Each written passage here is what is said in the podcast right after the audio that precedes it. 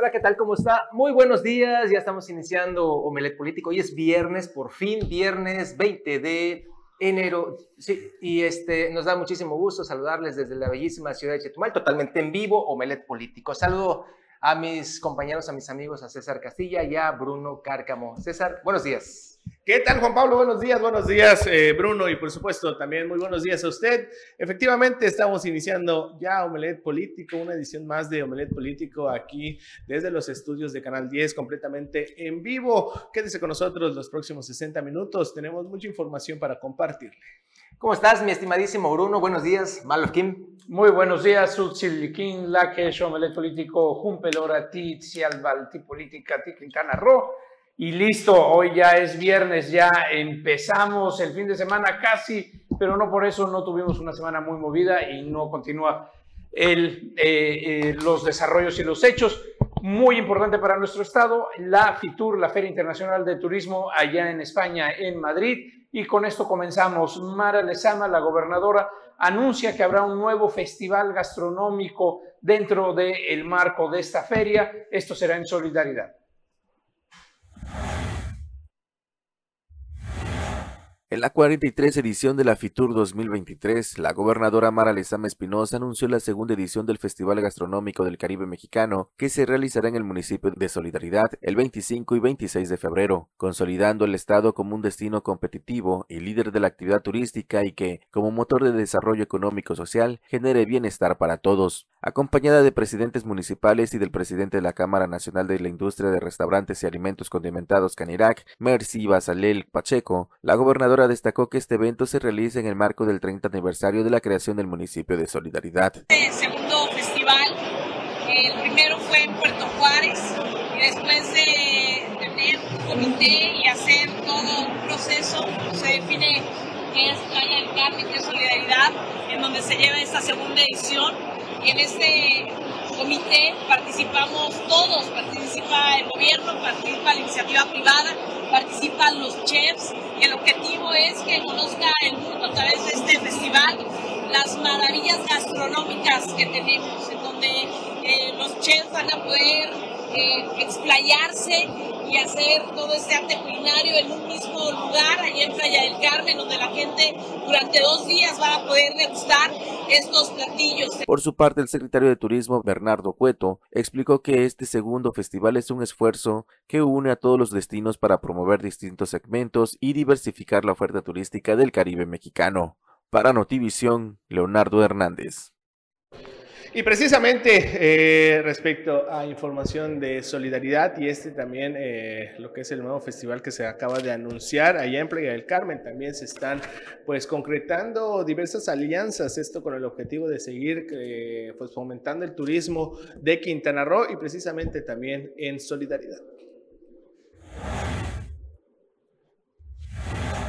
Como parte de las acciones para dar a conocer la oferta turística de Playa del Carmen al mercado europeo, la presidenta municipal Lili Campos sostuvo reuniones de trabajo con empresarios del sector turístico, agencias de viaje y tour operadores que asisten a la Feria Internacional de Turismo FITUR 2023. Durante la presentación del segundo festival gastronómico organizado por la Secretaría de Turismo Estatal, la edil solidarense mencionó, es un gusto recibir esta segunda edición en Playa del Carmen, sobre todo porque habrá un espacio para cada municipio donde nuestra gastronomía se va a unir, afirmó. Por su parte, la gobernadora de Quintana Roo, Mara Lezama, invitó a asistir a este evento que este año se llevará a cabo en solidaridad los días 25 y 26 de febrero. Los estaremos esperando con los brazos abiertos, dijo en presencia de las alcaldesas de Quintana Roo que la acompañaron. En otras actividades, la munícipe tuvo una reunión con Roberto Monroy García, secretario de Turismo del estado de Michoacán, así como Telma Quique Arrieta, secretaria de Turismo de Morelia, con quien concertó la firma en próximas fechas del hermanamiento, el cual permite a consolidar la colaboración intermunicipal en materia de turismo, cultura, economía, educación, entre otros rubros. Para Notivisión, Leonardo Hernández. Y en la presentación de este evento gastronómico también ahí estuvo la senadora por Quintana Roo, Maribel Villegas Canché, acompañando a la mandataria estatal Mara Lezama Espinosa. Aquí todo, toda la información y las imágenes.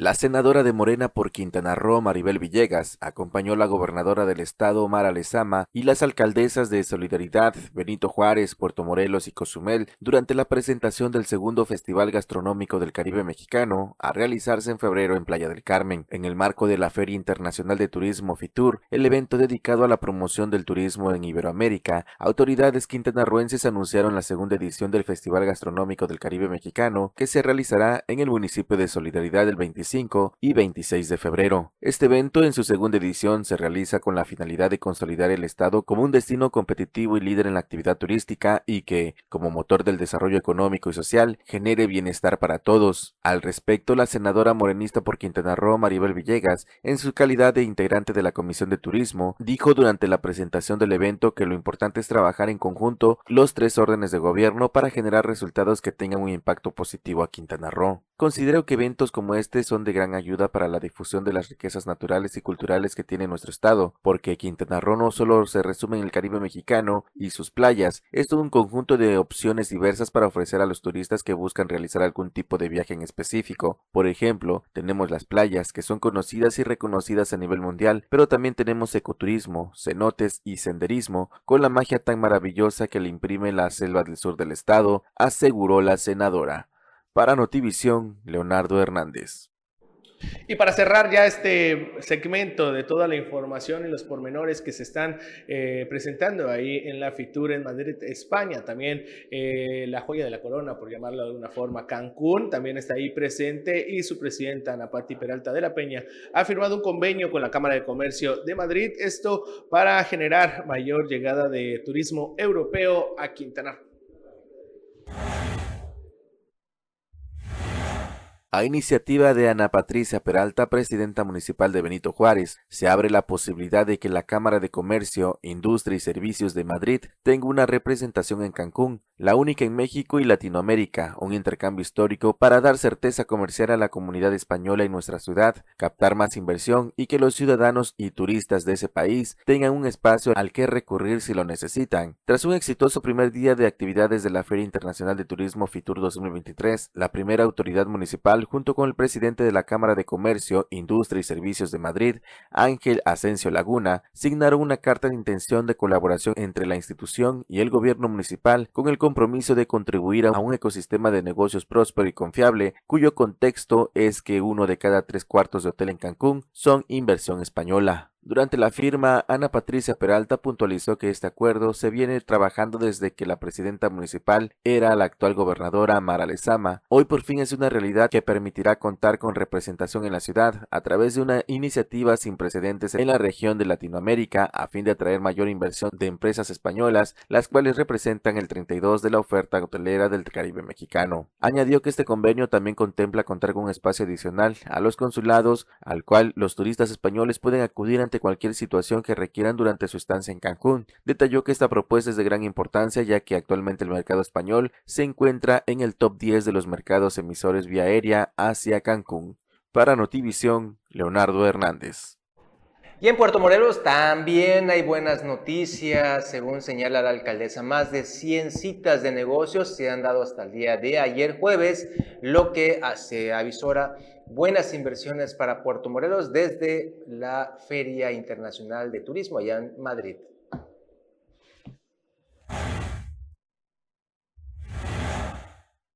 Por segundo día consecutivo, Puerto Morelos despertó el interés de mercados europeos durante la Feria Internacional de Turismo, FITUR, que se lleva a cabo en la ciudad de Madrid, España. Gracias a la gran oferta de experiencias que ofrece, informó la presidenta municipal Blanca Meraricio Muñoz, quien encabeza la delegación del municipio en este evento. En ese sentido, la alcaldesa destacó que el mercado alemán quedó cautivado con el turismo de aventura de la Ruta de los Cenotes, donde están ubicados parques ecoturísticos que ofrecen diversión y contacto con la naturaleza. Detalló que sostuvo una reunión con Andrés Capdevila, gerente de compras en México de TUI Group, empresa alemana presente principalmente en el sector turístico, a quien se le presentó la plataforma Hola Puerto Morelos, a fin de que conozcan todos los atractivos y las empresas que operan en el destino. Asimismo, dijo que en este segundo día de trabajo en el evento que es considerado como el principal punto de encuentro de Iberoamérica,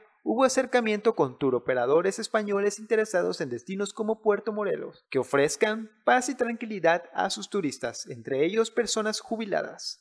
Asimismo, hubo acercamiento con la agencia bootravels.com, Hoteles Fiesta Madrid, desarrolladores hoteleros, la plataforma Color Travel, que es pionera en la venta del Caribe, la agencia de viajes Viaje Abreu y los turoperadores Solferias, entre otras empresas del ramo turístico.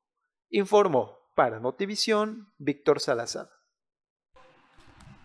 Y eh, más noticias en solidaridad, se colocan nuevos semáforos, tres semáforos inteligentes, va a tener Playa del Carmen.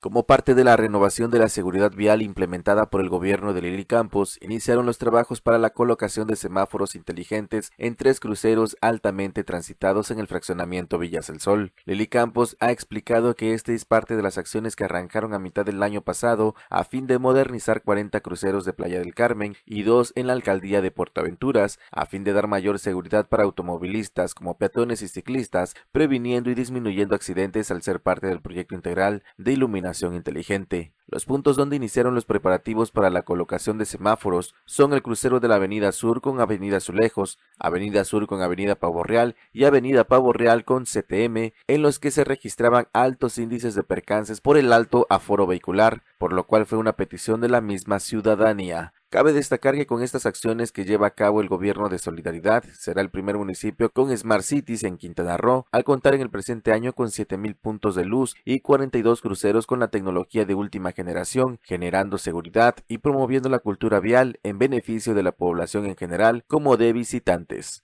Para Notivisión, Leonardo Hernández. Pues ahí está la colocación de esos semáforos inteligentes en el municipio de Solidaridad y con esto nos vamos a ir ahora sí a nuestro primer corte. Regresamos con más.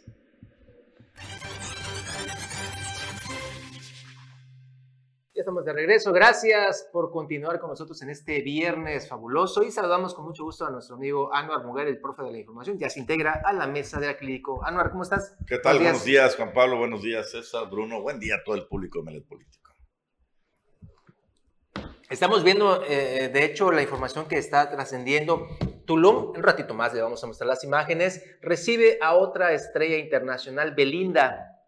Estuvo ayer en redes sociales mostrándonos algunas imágenes, en ratito se las vamos a mostrar, pero eh, Tulum nuevamente se va posicionando, bueno, está muy posicionado, pero en el ánimo de los artistas y de las artistas nacionales e internacionales. Belinda fue captada por algunos paparazzis, algunas personas que estaban por allá en este hotel donde se está hospedando y eh, pues le tomaron algunas fotografías. Ella como que no quería, pues hacía la pose de que tómame, pero no estoy viendo, ¿no?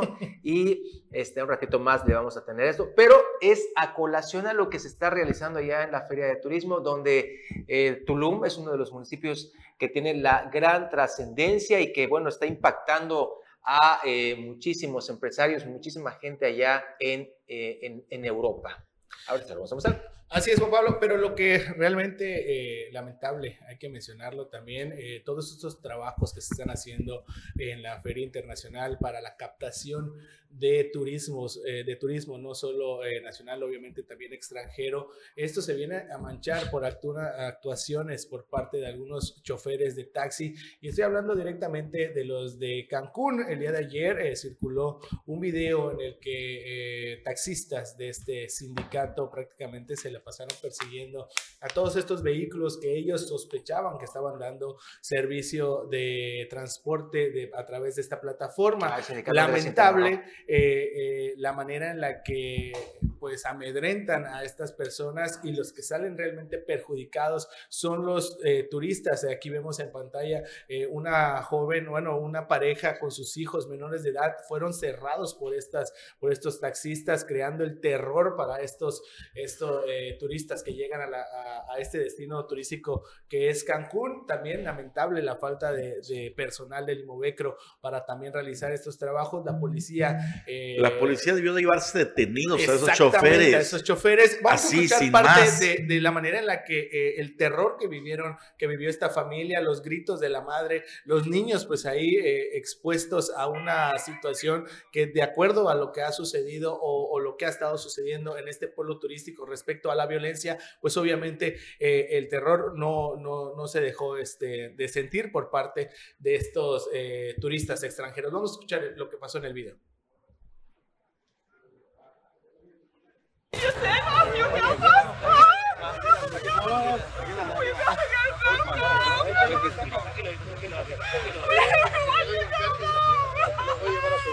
Aquí vemos a la turista está llorando.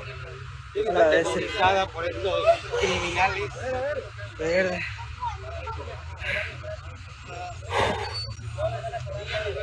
Aquí vemos cómo espantan los turistas, señores.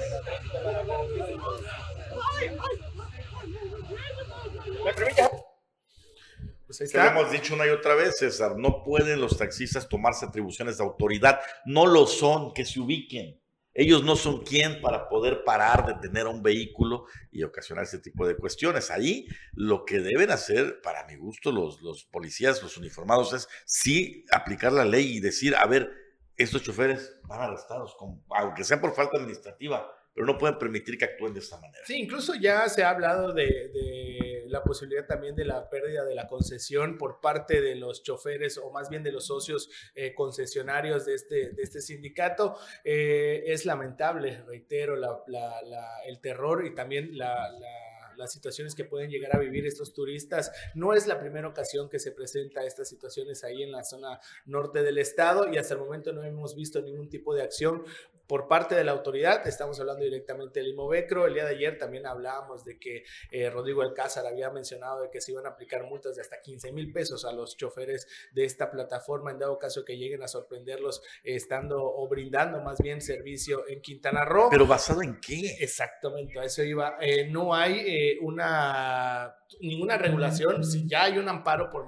por medio de una Ese autoridad federal, tema. ese es, ese es el tema, ¿no? No, no se ha hecho, pues, eh, o no hay la claridad o la certeza de qué está pasando realmente. La autoridad federal ya emitió su, su, su resolución, la autoridad estatal asegura que está esperando que el Poder Judicial le haga de conocimiento de cómo va a ser la manera de actuar y van a esperar todavía aún más para sacar el reglamento de operación de Uber en Quintana Roo. El problema es este, lo que está ocurriendo y eh, eh, la manera en la que se está manchando el destino turístico, los destinos turísticos de Quintana Roo por parte de algunos inadaptados choferes que actúan eh, por encima de la ley, que no es lo correcto. ¿no? Aquí estaba escuchando justamente un audio que, que me acaban de enviar sobre esto. Fue anoche justamente en la glorieta del ceviche. El sindicato es el Andrés Quintana Roo, el más, uno de los más poderosos aquí en el estado y más grandes. Y fueron cinco, cinco taxistas que pues vieron que este vehículo estaba subiendo a esta pareja. Eh, pues ahora sí que presumieron que era un vehículo Uber, lo siguen hasta acorralarlo aquí en la glorieta del ceviche y es cuando bajan a, esta, a estos turistas. Imagínense qué, qué terrible. Y veíamos la desesperación, el pánico de, un- de una turista con su hijo y su, su esposo. Y este, aquí yo estoy de acuerdo con lo que hemos dicho siempre, César, eh, Bruno y, y Anwar. Eh, la concesión no es propiedad de, de los taxistas, es para que disfruten con ella, es propiedad del gobierno, así que se las pueden retirar sin problema alguno y más con ese tipo de, de- de actos que pues parece más, más de, de pandilleros que de servidores públicos. Pero si, si actúan así, Juan Pablo, es porque han tenido la complacencia de la autoridad. Se los permiten, de claro. mucho tiempo, se los permiten y lo que vemos es que se los siguen permitiendo. Y eso es lo que no se vale. Es decir, anteriormente, en la administración pasada, el Imovecro hacía alianza con los taxistas para detener a los de Uber, ¿no? Entonces, ellos se sentían ya parte de, de estos operativos. No puede la autoridad mezclarse en esos temas, no puede eh, estar de uno o del otro lado. La autoridad tiene que estar del lado de la ley, punto. Sí. Ahora bien, eh, como bien dice Anuar, la autoridad tiene que estar del lado de la ley. ¿Qué, ¿Qué sucedería si no tuvieran placas de taxi? O sea, si estos automóviles no fueran taxistas quienes están parando, ya estaríamos hablando, ya estaríamos hablando de otro tema, es un secuestro. Hay otro video eh, que también está circulando, esto de un turista del el centro de la Ciudad de México, que se ve en el momento que se cierra un taxi adelante y un coche, y esto es lo alarmante, un coche del lado del pasajero que evita que baje cualquier persona que no trae placas de taxi, no trae nada, es un coche blanco, se cierra del otro lado, lo encajonan y se baja, el tipo abre la cajuela, que el terror ahí se escucha cómo están eh, eh, sufriendo los pobres pasajeros, baja algo, supuestamente una navaja o demás, porque luego poncha las llantas y arrancan. Pero en lo que no sabes de más, imagínate, estás de vacaciones, se cierran dos coches en el Uber donde vas, te cierran Hombre, el paso claro, y alguien saca algo de la cajuela. Y lamentablemente con la fama que tiene nuestro país, pues evidentemente se dispara el, terror. Este, no- nos está llegando los videos justamente de esto, los videos ya completos, estamos mandándosela a nuestra producción, así que espérenos tantito, con un poquito de paciencia para que usted vea, reconozca quiénes son los taxistas, Están, estoy viendo aquí las caras de cada uno de ellos. No, es que tiene que haber mano dura, tiene Sí, que haber, sí, si están identificados plenamente, tiene que haber consecuencias penales incluso para estas personas. Sí, es que lo, lo que bien comenta Bruno, ¿no? Aquí la situación es de que eh, independientemente que sean taxistas, una privación ilegal de la libertad pudo haber sido cometida por estos, por estos taxistas y, y- y prácticamente no hubo detenciones. Lo único que sucedió fue el, usted disculpe a, a- a la- a la- a la- a los turistas y cada quien eh, pues se retiró del lugar, ¿no? Sí llegó la policía, sí hubo un operativo, pero pues no hubo acciones concretas eh, en contra de estos de estos operadores de taxi, que al final de cuentas eh, lo único que ocasionaron fue una movilización policial y también eh, afectar directamente en la paz de estos, de estos turistas que llegan pues a vacacionar aquí en, la, en el estado de Quintana Roo. Reitero, todo, todo el trabajo que se está haciendo en la FITUR, todo el trabajo que se está haciendo para poder promocionar el estado de Quintana Roo y poder captar turismo internacional se ve manchado por este tipo de acciones. Bueno, y en lo que están esos videos también hay otra parte, la contraparte. Uber se queja ahora de eh, los, posi- los posibles quienes, quienes quieren incorporarse y quienes pueden, podrán dar el servicio ya una vez que esté autorizado y esté eh, en, en norma esto en en el Estado. Ya se empiezan a quejar porque les quieren eh, cobrar 2% de comisión directamente de la tarifa que aplique la aplicación de Uber. El Estado está diciendo que les va a cobrar 2% de impuesto por cada viaje, lo cual, imagínate si estuviéramos hablando de, de un taxi o demás, es, es Pero, muy alto. pero te voy a decir una cosa, también de este tema de jurisprudencia y de eso se está aprovechando el Estado. La Suprema Corte de Justicia ya trató este tema en otras entidades y se los ha permitido, entonces se les van a aplicar. Tal cual. No, tal cual. Eso es, eso es parte de la... ¿Y quién lo va a acabar pagando? Lo tienes Pues que pagar el chofer. de nosotros lo vamos a acabar pagando, el usuario, hombre, en últimas, en algún momento. Si utilizas ese servicio, sí. Si utilizas la combi o la Ya bicicleta. no. bueno, no sé si ya los tenemos los videos o esperamos. Alguno de los tres que enviamos para que vayamos viendo paso por paso. paso. Todavía Bueno, no como estamos a punto de llegar a un corte, nada más para finalizar con este tema de Uber, ahorita en el Congreso del Estado están trabajando ya en las reformas de la ley de movilidad. Eh, todo indica, porque así lo han dado a conocer algunos diputados, que van a permitir la operación de Uber, pero quieren poner ahí algunas reglas, algunas normas, entre esas este tipo de eh, impuestos de 2%, como para poner el piso parejo con los sindicatos de taxistas.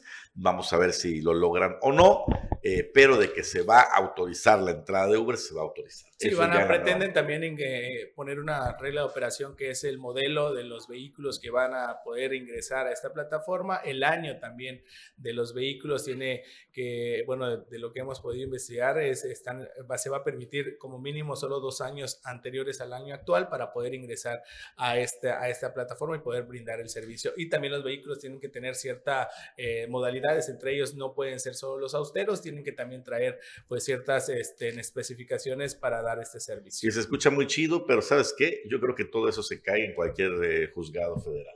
Porque hacer un trato en particular es que le importa al Estado si es un carro nuevo o viejo. Ese Claro, es el punto. eso ¿no? es de Uber. Ese Y el es que desde- desde- Es ajá, que desde de la que, que te solución- amparan y te, di- y te avalan el argumento. Que son El particulares. argumento de que no necesitas concesión porque es un trato en particulares, la regulación del Estado se la pueden pasar por el arco del triunfo. Esa es la realidad. Es nada más la aplicación quien va a poner las normas, como, como cualquier eh, servicio privado. Bueno, pero pues ahí está. Vamos a esperar cómo van a, va a salir la resolución. Y otra de las cosas también, eh, y, uno de los temas que también nos están dando o no se, han- no se ha tomado cartas en el asunto es también estos motorrepartidores. También eh, eh, la, la aplicación, la aplicación está Didi Food, ya está este, eh, trabajando desde hace ya varios meses aquí en la capital del estado. Bueno, no solo en la capital Pero del no estado, supera los y- ¿ah? Pero no supera los motorrepartidores Bueno, independientes. ah, hasta el momento no, son más aquí en, en Chetumal los que están, eh, los motorrepartidores independientes, son obviamente más de 200, si no tengo, si no se me, me falla el, el Oye, dato. pero ya cobran mucho. 50 40 pesos, pesos 45 por- a 50. Sí, pero te ahorras dos vueltas. Sí, pero son 40 pesos. O sea, ya, ya, Pero ni ya que duele. fuera- ni que fuera- Al principio cobraban 15. Sí, 20 no, pesos. bueno. 20 pesos Ah, inició. ah, es buen negocio. No, pues ahora estás hablando que 45 pesos son alrededor de 2 litros de gasolina que te dan en un cualquier coche promedio de 10 a 12 kilómetros. No, sí, sí, sí, ya está carito. Pero bueno, ahí no los regulan, no hay tarifa ahí. no hay tarifa ahí. Ellos, bueno, incluso, fíjate que entre ellos ha habido más concesión o consenso entre ellos mismos, incluso en diciembre, eh, en un centro comercial aquí cerca de entre la Avenida Constituyentes con Eric Pablo Martínez, hay una reunión de estos motorrepartidores en diciembre y que donde se- ellos mismos se pusieron de acuerdo para ver la tarifa que iban a cobrar durante el 24 y 25 de diciembre y 30 y, y primero de enero. Ahí hubo más este, concesión. Están más organizados que más los- que los sindicatos. exactamente. Pues sí. Y ya con esto vamos a un corte y regresamos con más aquí en Omelet Político.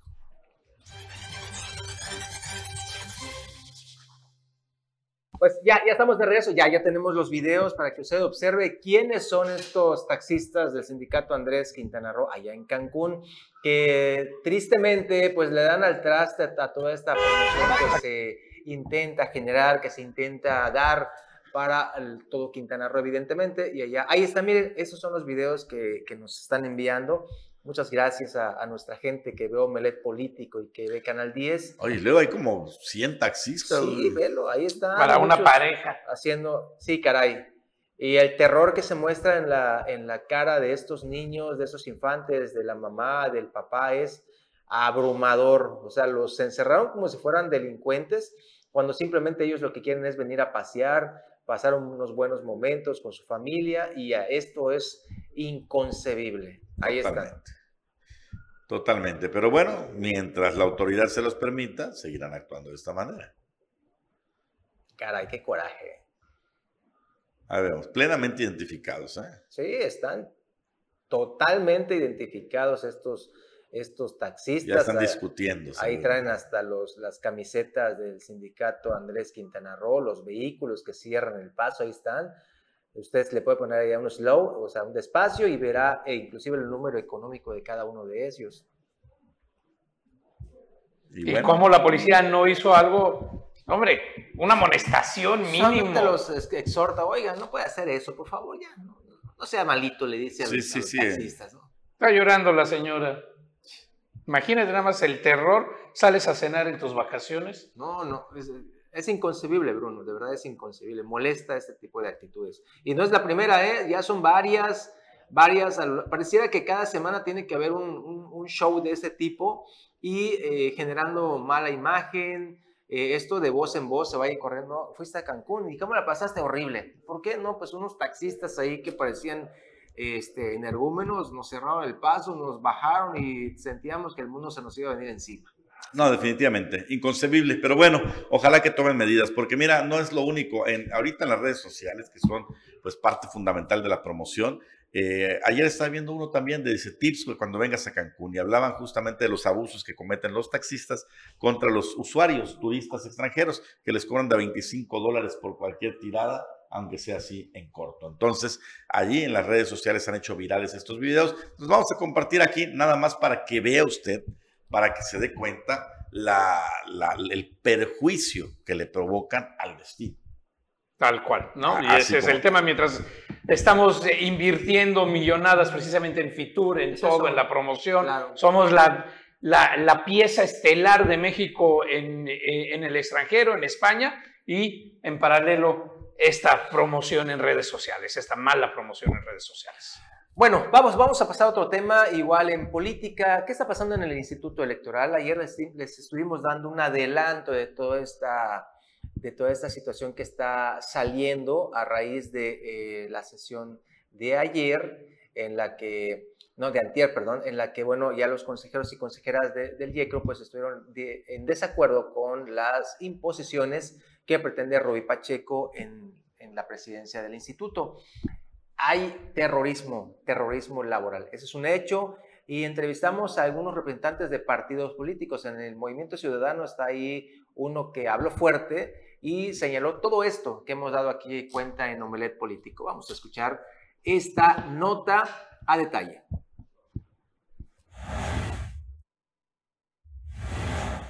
Acusan a la presidenta del Instituto Electoral de Quintana Roo, a la oaxaqueña Rubí Pacheco Pérez, de ejercer terrorismo laboral en este instituto en solamente tres meses que ha estado en el cargo y pedir también la renuncia de varios trabajadores para poner gente de fuera en posiciones claves. El representante del partido Movimiento Ciudadano ante el Instituto Electoral, Luis Enrique Cámara Villanueva, lamentó que este hostigamiento se traduzca en condiciones desfavorables incluso para la salud de los trabajadores.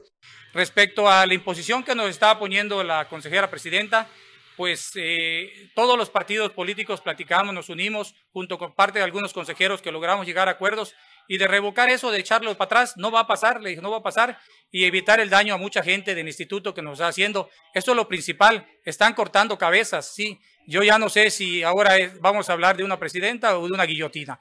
Esto es lo que nos viene pasando ahorita. Tenemos un gran problema eh, con esta eh, presidenta que entró, que viene muy, muy soberbia, muy matadora y no es el función. Hay que tener muy en cuenta que somos un instituto electoral donde tenemos que ver por la ciudadanía para motivar a la ciudadanía que salga a votar, no amedrentarla y meterle miedo a toda la gente.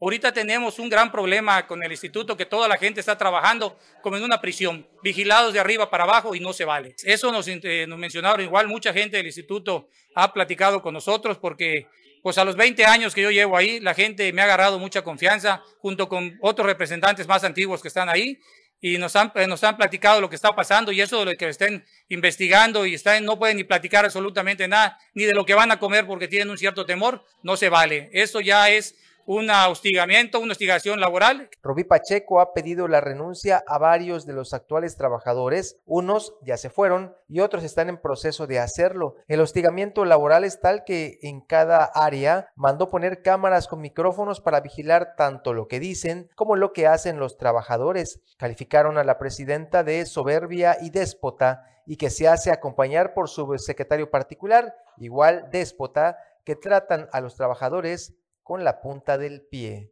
Para Notivisión, Juan Pablo Hernández. No me grabes, no me grabes.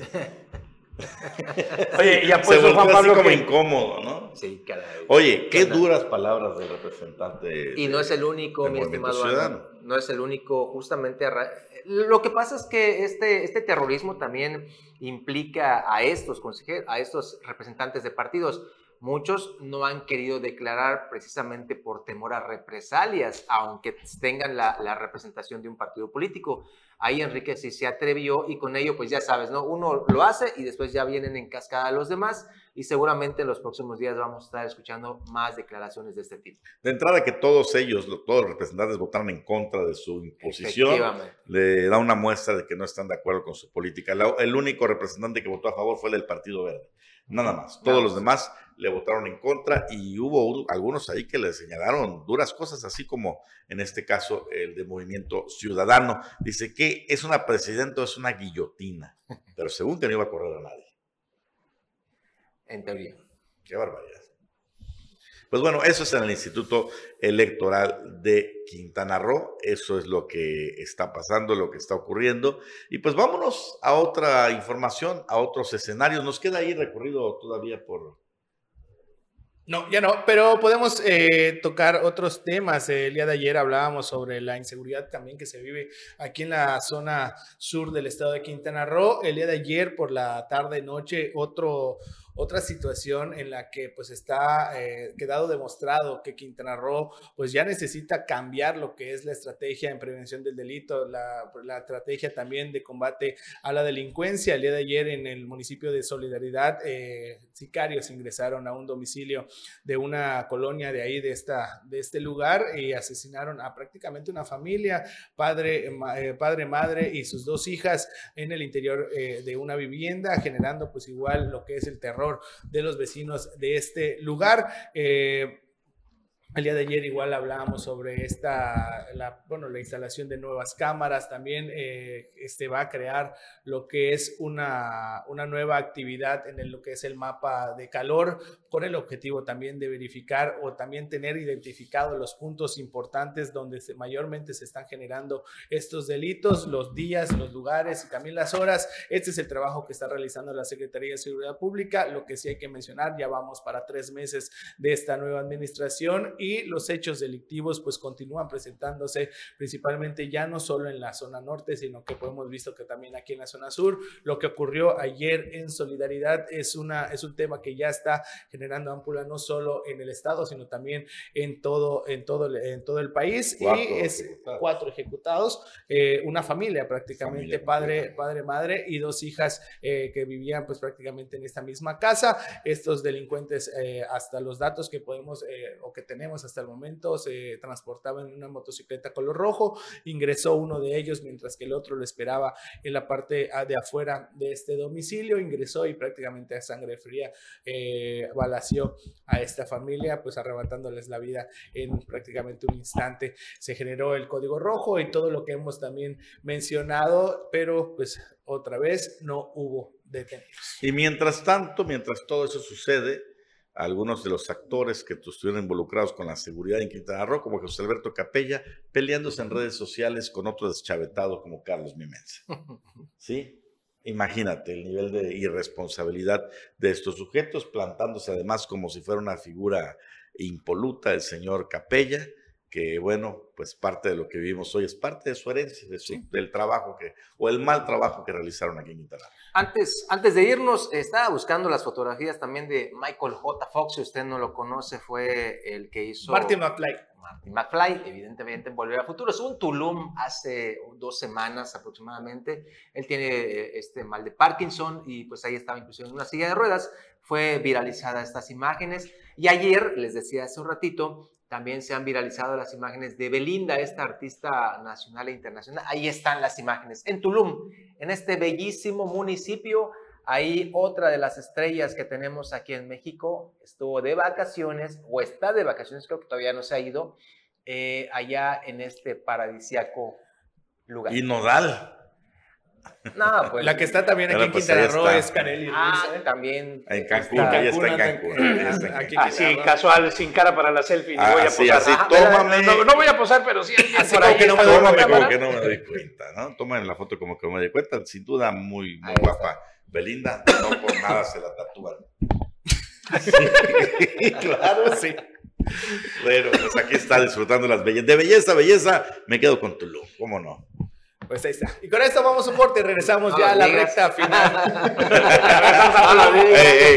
conviene más. vamos y volvemos de inmediato con más aquí en Omelet Político.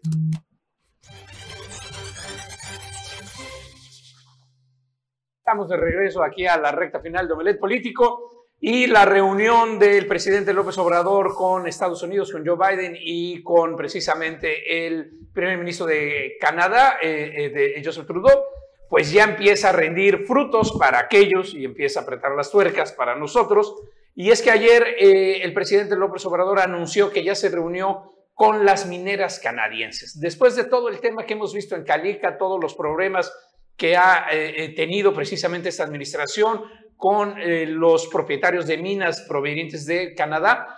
Eh, se reunió, eh, comentó brevemente que esto se debe a una petición precisamente del el presidente de Canadá, el primer ministro, y no mencionó a Calica, pero dijo que de los problemas, cuatro de las empresas mineras ya se había solucionado, dos de ellas pedían seguridad, reconoció que sí existe un problema de seguridad y agregó, solo tenemos problema con una sin mencionar quién, pero obviamente se sabe que el tema es Calica. Y en una acotación, quienes van a tener problemas vamos a ser todos los mexicanos y todos los que eh, pagamos luz en este país, ya que la CFE anunció un aumento del 7% a la energía, a cada kilowatt, que va a ser retroactivo va a llegar en el primer eh, recibo de enero, así que prepárese porque va, a parte de la cuesta nos van a dar ahí. Y no nada más es un 7%, sino que para fin de año, para fin de este, vamos a estar pagando un 15% más. Esto eh, debido a que se suspende, recordemos que en el 2021 por la pandemia, por el tema de COVID, se había hecho un tema de que se iba a bajar precisamente el consumo, el precio del consumo para apoyo a todo mundo en sus casas, se anula este apoyo y sube la tarifa, se vuelve a poner ahí. En paralelo también esto venía porque López Obrador, aparte de las mineras, se juntó también con los empresarios del sector eléctrico de Canadá y limaron todas sus asperezas.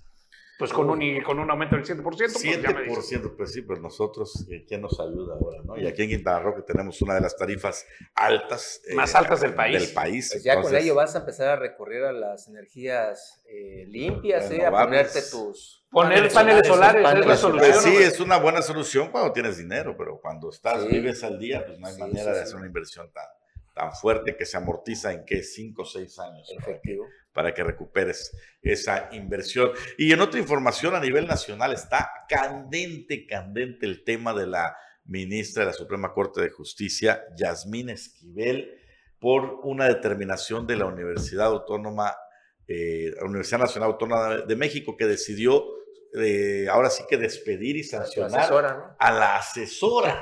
o sea, porque resulta que la culpable fue la asesora. De la tesis. No, la, la, ahora sí que la tesis de las, del, del tema es inverosímil.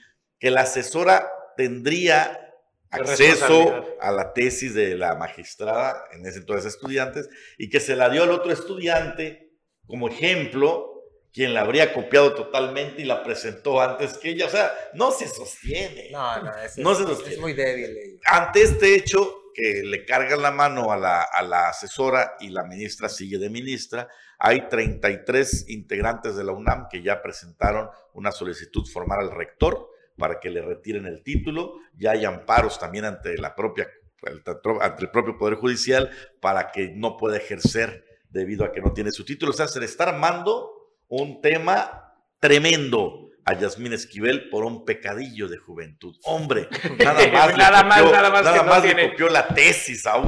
Para la licenciatura. Y bueno, y, esto que... Ya a colación de, de, esta situación, eh, si me permiten ver esta, esta foto, esta, bueno, esta imagen que me encontré también en redes sociales, de acuerdo a lo que está comentando ah. el profe Anuar, eh, y es lo que puede ocurrir si cometes una, una situación ahí en el metro, te pueden dar hasta de cárcel, dice, este, falsificar, vender o comprar boletos, tarjetas o saldo de forma ilegal es un delito con pena de hasta nueve años de prisión, pero si clonas un boleto del metro te da nueve años de prisión, pero si clonas tu tesis te dan un asiento en la Suprema Corte de Justicia de la Nación. Ahí está la comparación que hacen algunos cibernautas. Sí, y esto se pensó, la semana pasada pensaban que iba a pasar, que no, que no iba a tener revuelo, pero a ver, el tema de una tesis plagiada, ahí sí no hay cómo ni ver qué va a suceder. Y es clarísimo, no nada más eso, sino que también la asesora de la tesis anual ya publicó y ya puso que fue galardonada como la mejor docente del plantel Aragón eh, y galardonada precisamente por la misma Universidad Nacional Autónoma de México, quien le quita ahora.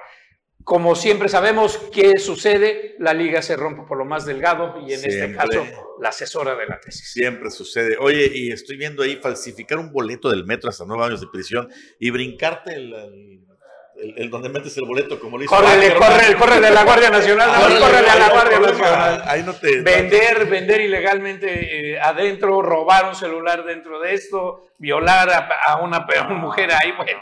Hay un sinfín de cosas que no se, que no se velan en el metro y que no pasan a mayores. Oigan, antes de, de, pasar a otro tema, no sé si el tiempo nos lo permite, me está llegando aquí una denuncia desde la Universidad Autónoma de Quintana Roo, de la U, lo que antes era la U, pero ahorita la, la Universidad Autónoma. es una queja, es una queja muy, muy interesante y delicada, ¿eh?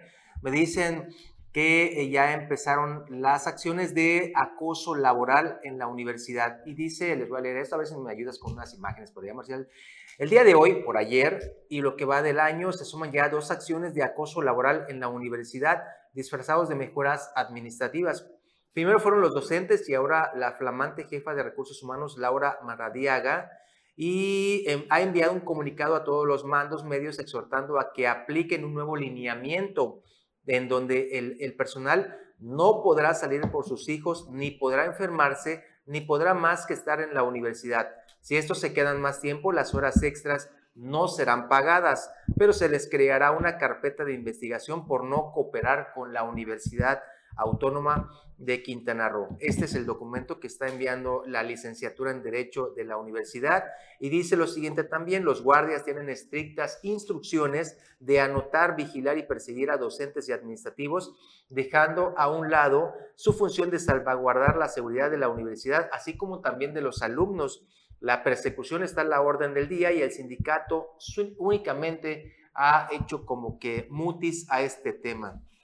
Está extensa esta, esta, esta carta que están enviando a Omelet Político y también, eso sí, nos enviaron este documento justamente donde se eh, señala este pase de salida temporal, que es lo que están señalando. Y ahí usted ve, dice fuera López Mena, que justamente eh, viene ya con el tema de la, de la reelección en la, en la, rectoría y pues López Mena, Francisco López Mena, ya pretende la reelección y pues están sacando este comunicado. Bueno, mira, también hay que ponerlo en, balanza, ¿no? Cada vez que hay elecciones empieza a moverse eh, el tema. López Mena es indefendible, creo que pues no se le ha visto su mano ahí en la universidad, habrá que ver, tendrá que moverse políticamente finalmente, eh, pero, pero, pero también hay que ver el otro lado de la moneda. Ciertamente hay muchos catedráticos de la universidad que abusan en cuanto al tema de que, ah, no doy clase, suspendo, llego, me voy temprano, llego a la hora que quiero, también abusan. Y eso lo puedes constatar con cualquier alumno, que la mayoría, pues de esa edad, dices, ah, qué bueno, que no viene, ¿no? Pero de que los hay, los hay, y no son uno ni dos, son muchos. Entonces, a veces cuando ahí viene el apretón, pues es cuando se ponen a, a decir, oye, me están acosando, pues sí, pero pues por otro lado tú te estás, pasando de lanza, ¿no? hay, que, hay que poner las cosas en estricto equilibrio, es nada más un comentario. Así es, y bueno, creo que ya llegamos a unas 10 en punto y llegamos al final de Omelet Político. Fue un gusto estar con ustedes aquí compartiendo una mesa. Nos vemos hasta el lunes, pero también eh, nos vemos también en un rato a las 4 de la tarde en la emisión de tarde de Notivisión Chetumal y lo después a las 9 de la noche completamente en vivo también en la emisión nocturna de Notivisión Chetumal. Hasta el lunes. Hasta la bien. Pase muy buen fin de semana.